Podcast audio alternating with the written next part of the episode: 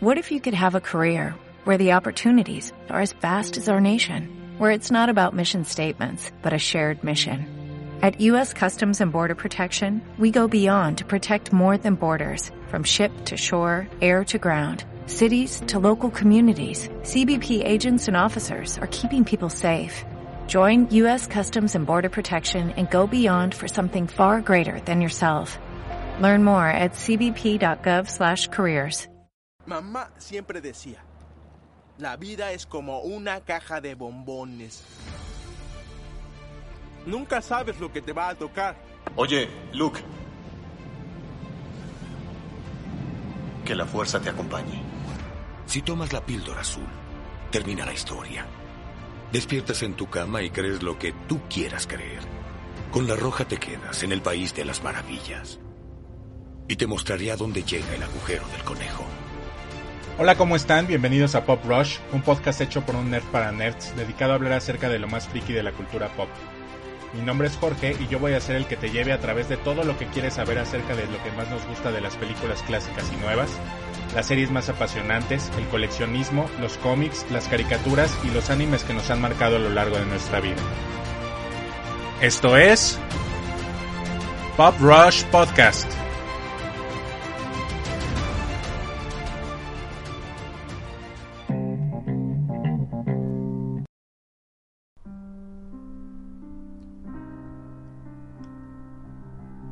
Durante un periodo de muchos años, hasta antes del año 2000, no se había revivido a películas del género de la época de la antigua Roma como Espartaco, Ben Hur, Cleopatra o Quo Vadis, las cuales se trataban de producciones fastuosas donde se trabajaba con una fotografía muy extensa, escenarios enormes y una cantidad de extras impresionante, y donde una sola toma costaba muchísimo dinero y era prácticamente irrepetible.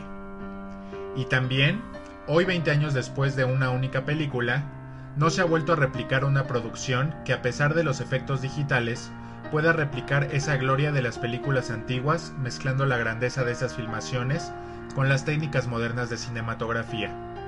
El día de hoy en Pop Rush hablaremos de Gladiador.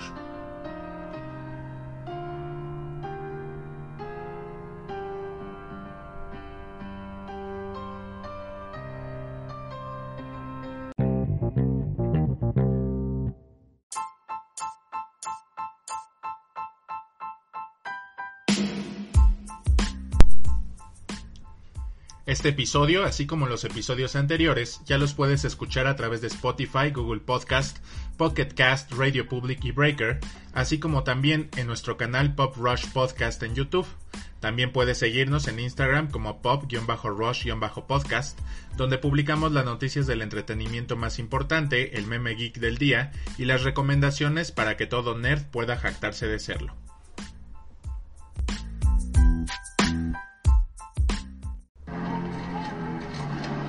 ¡Tomar posiciones!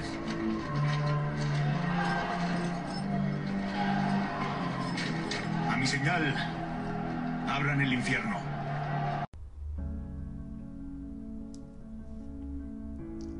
La película Gladiador se basó en una historia original de David Franzoni, autor del primer borrador, y quien llegó a un acuerdo con los estudios DreamWorks para escribir y coproducir tres películas, gracias a la solidez de su anterior trabajo, el guion de la película Amistad, dirigida por Steven Spielberg.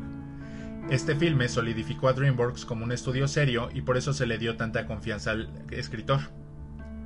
Franzoni se inspiró en el ensayo de 1958 Daniel P. Mannix, Those About to Die o Aquellos que van a morir, y decidió basar su historia en el emperador Cómodo tras leer la historia Augusta, que recopila las biografías de varios emperadores romanos. En dicho borrador de Franzoni, fechado el día 4 de abril de 1998, el protagonista se llamaba Narciso y era un gladiador de la antigua Roma que, según las fuentes del Herodiano y Dion Casio, estranguló a Cómodo hasta matarlo.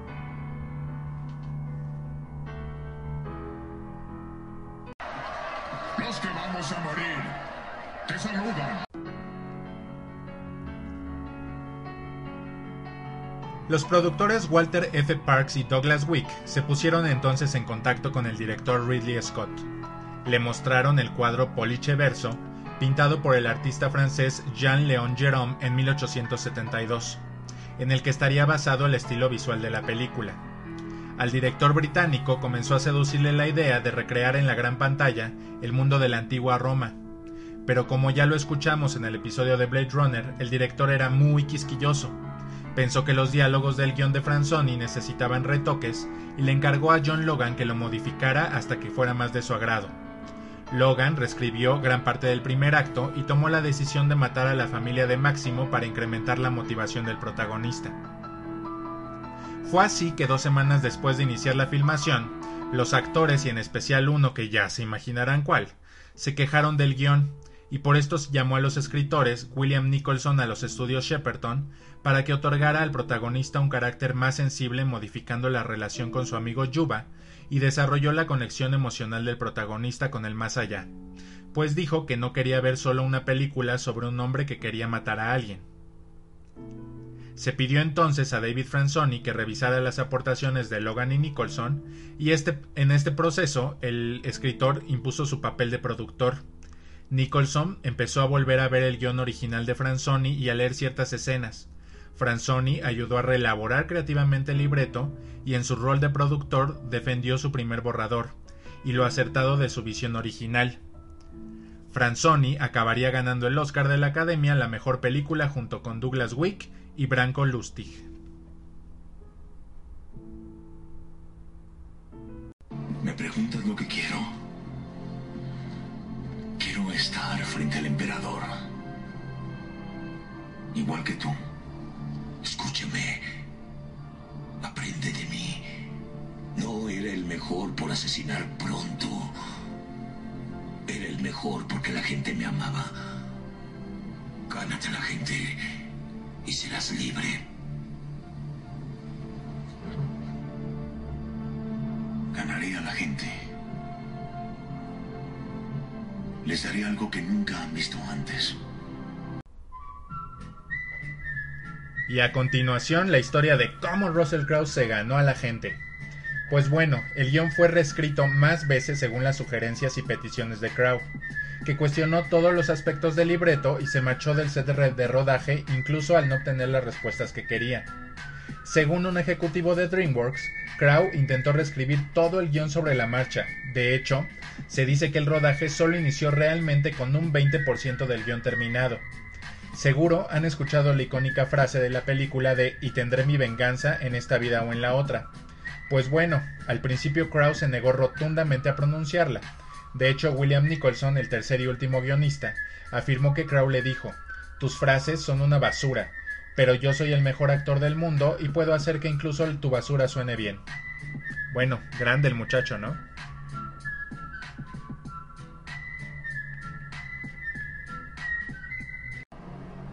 El casco y me dirás tu nombre.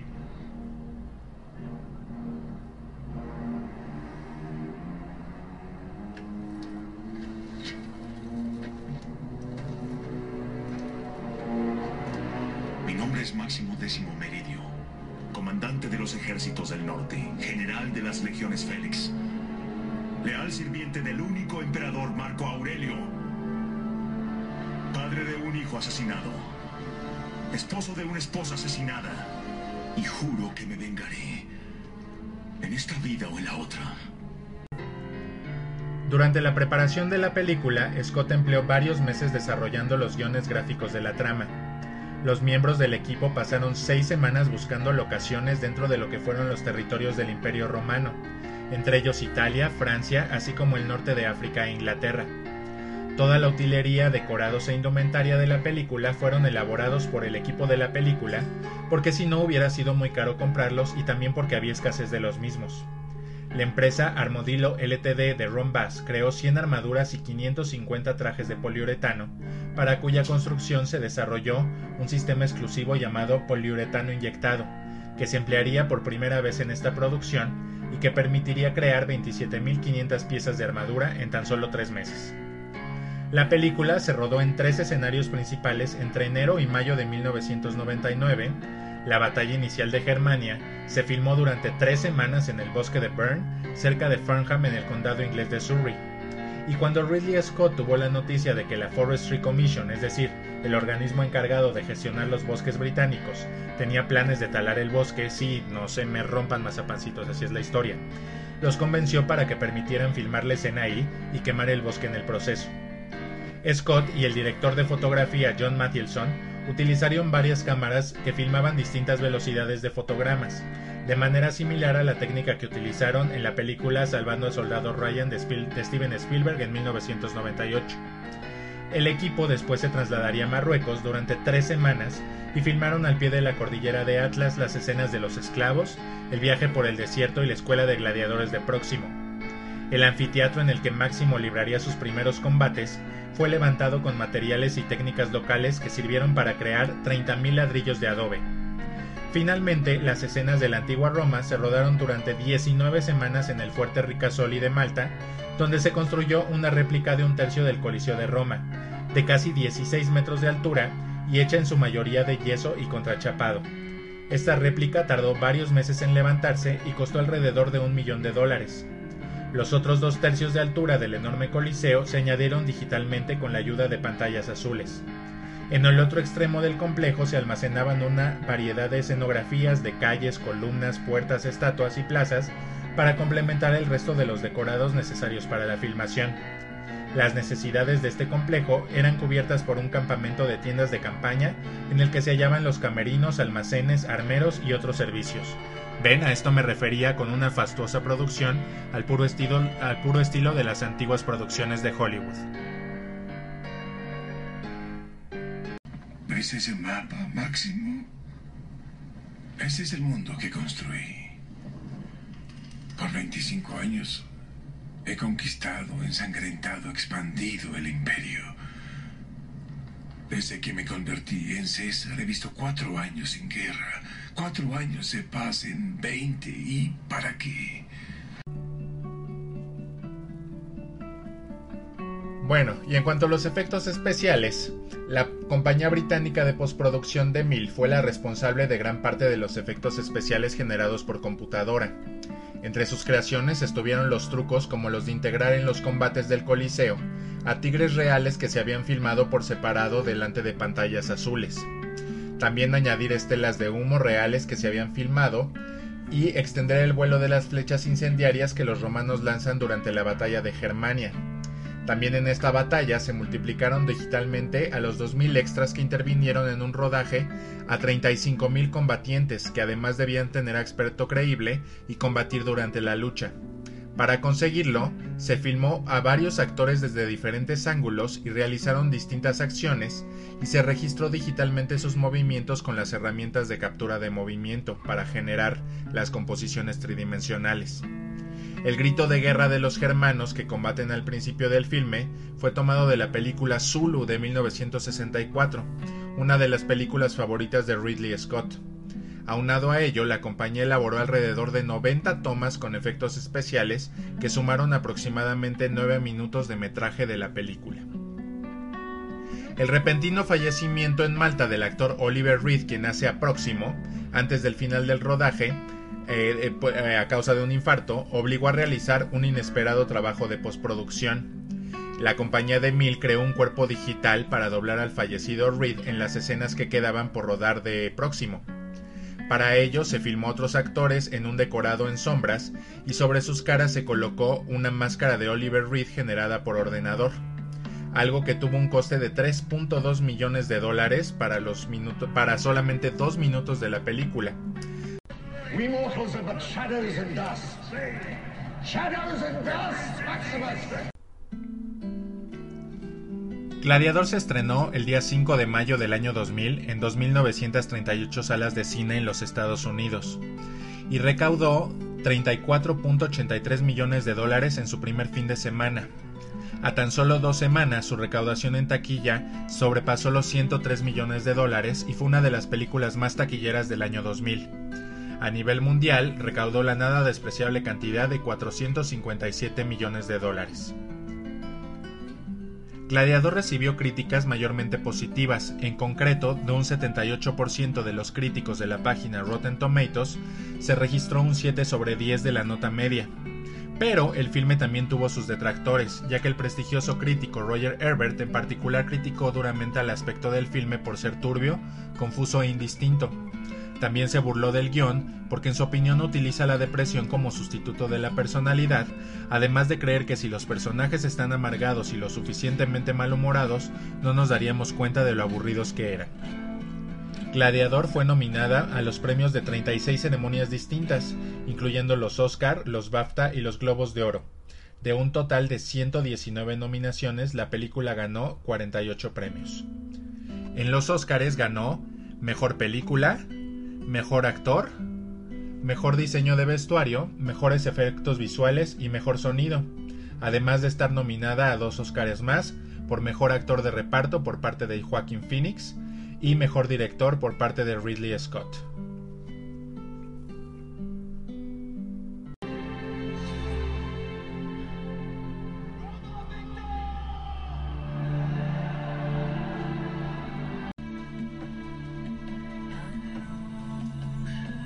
La banda sonora de la película Gladiador es una de las bandas sonoras más vendidas de todos los tiempos, y fue compuesta por Hans Zimmer y Lisa Gerard, y dirigida por Gavin Greenway, Zimmer en un principio tuvo la intención de recurrir a la vocalista israelí Ofra Hassa, con la que había trabajado en la película El Príncipe de Egipto, pero la intérprete falleció en febrero del año 2000 antes de que se pudiera empezar a grabar.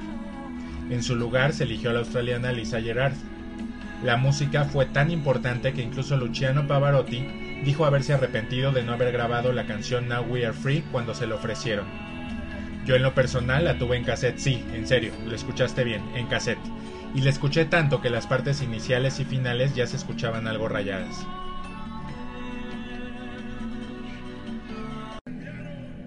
Lo que venga de allá, cualquier cosa, podremos superarlo si trabajamos todos juntos. ¿Entienden? Si estamos juntos, sobreviviremos.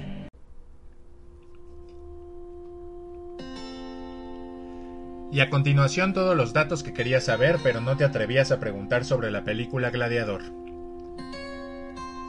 Ridley Scott pretendía retratar a la Roma antigua con más precisión que ninguna otra película, y para ello contrató a varios historiadores y asesores. A pesar de ello, el filme dejó a un lado de forma totalmente deliberada algunos acontecimientos históricos en favor de la trama, algunos para mantener la continuidad y otros se dice por razones prácticas o de seguridad, debido a que las anteriores películas de Hollywood sobre la cultura romana habían influido mucho en la percepción que la gente tenía de esta. Algunos hechos históricos verídicos eran, en opinión de Scott, demasiado increíbles para ser incluidos. Existe una película llamada La caída del Imperio Romano, que además de la película Espartaco dirigida por Stanley Kubrick con Kirk Douglas, fue una de las películas en las que se basó Scott.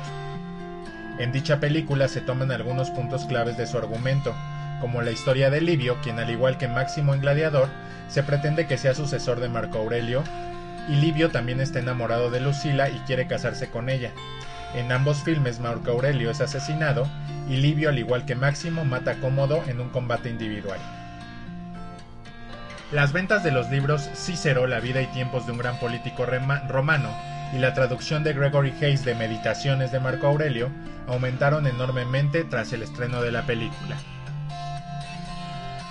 El filme de Scott recuperó el género llamado peplum, que es el cine épico histórico, en el que se encuadran películas posteriores como, como Troya, El Rey Arturo, Alejandro Magno, 300, eh, Cruzada y Robin Hood. Estas dos últimas fueron dirigidas también por el propio Ridley Scott. En cuanto a la historia real, Cómodo ya era prácticamente el emperador al gobernar junto con Marco Aurelio en sus últimos tres años, y este no asesina a su padre, sino que este muere de peste en Vindibona, que actualmente es la ciudad de Viena, y su hermana Lucila sí conspiró contra Cómodo junto con su esposo, pero presumiblemente por envidia a su hermano y al ser descubierta fue exiliada y posteriormente ejecutada. Cómodo sí fue un gran promotor de las luchas de gladiadores, y él fue verdaderamente la clásica frase de pan y circo, ya que al final y antes de ser asesinado, dejó en tal decadencia al imperio romano que a este periodo también se le equiparó al periodo en el que Nerón destruyó Roma. Finalmente, en cuanto a la indumentaria de muchos personajes, los soldados lucen cascos de fantasía, Las tiras de cuero envueltas alrededor de sus brazos tampoco se usaron en la antigua Roma, y su inclusión es fruto de una tradición cinematográfica que gusta de colocar estos adornos a la gente de periodos históricos antiguos. Aunque la película está ambientada a finales del siglo II después de Cristo, la armadura imperial gala o la lórica segmentata y los cascos de los soldados son propios de un siglo antes y hacia el año 100 fueron sustituidos por nuevos modelos.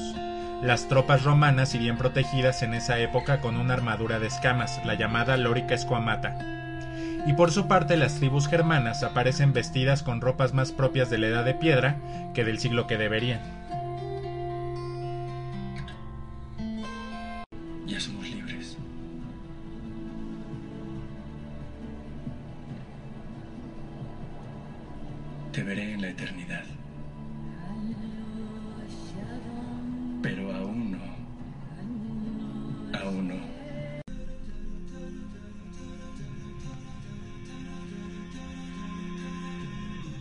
Este año, Gladiador cumple 20 años desde su estreno. Y aunque han pasado 20 años de muchísimas películas y hechos como el que Russell Crowe parece que se hubiera comido como a tres de sí mismo, y que Joaquín Phoenix parece que hubiera vomitado como a tres Russell Crowe, la película no ha envejecido ni siquiera un poco. La producción se sigue viendo actual y la cinematografía aún es impecable. Han pasado 20 años que una película de la antigua Roma nos enseñara la gloria de las antiguas películas de Hollywood y que le diera paso a la modernidad de los efectos digitales, haciendo aún más espectaculares las imágenes vistas en la gran pantalla. Al final, las imágenes seguirán ahí, y las siguientes generaciones se seguirán maravillando y probablemente se seguirán ofendiendo con estas películas. Sin embargo, siempre serán valoradas por lo que fueron y nosotros solamente seremos sombras y polvo. Mi nombre es Jorge y por mi parte los espero la próxima ocasión donde seguiremos hablando de los mejores temas de interés sobre cultura pop. Esto fue Pop Rush, hasta la próxima.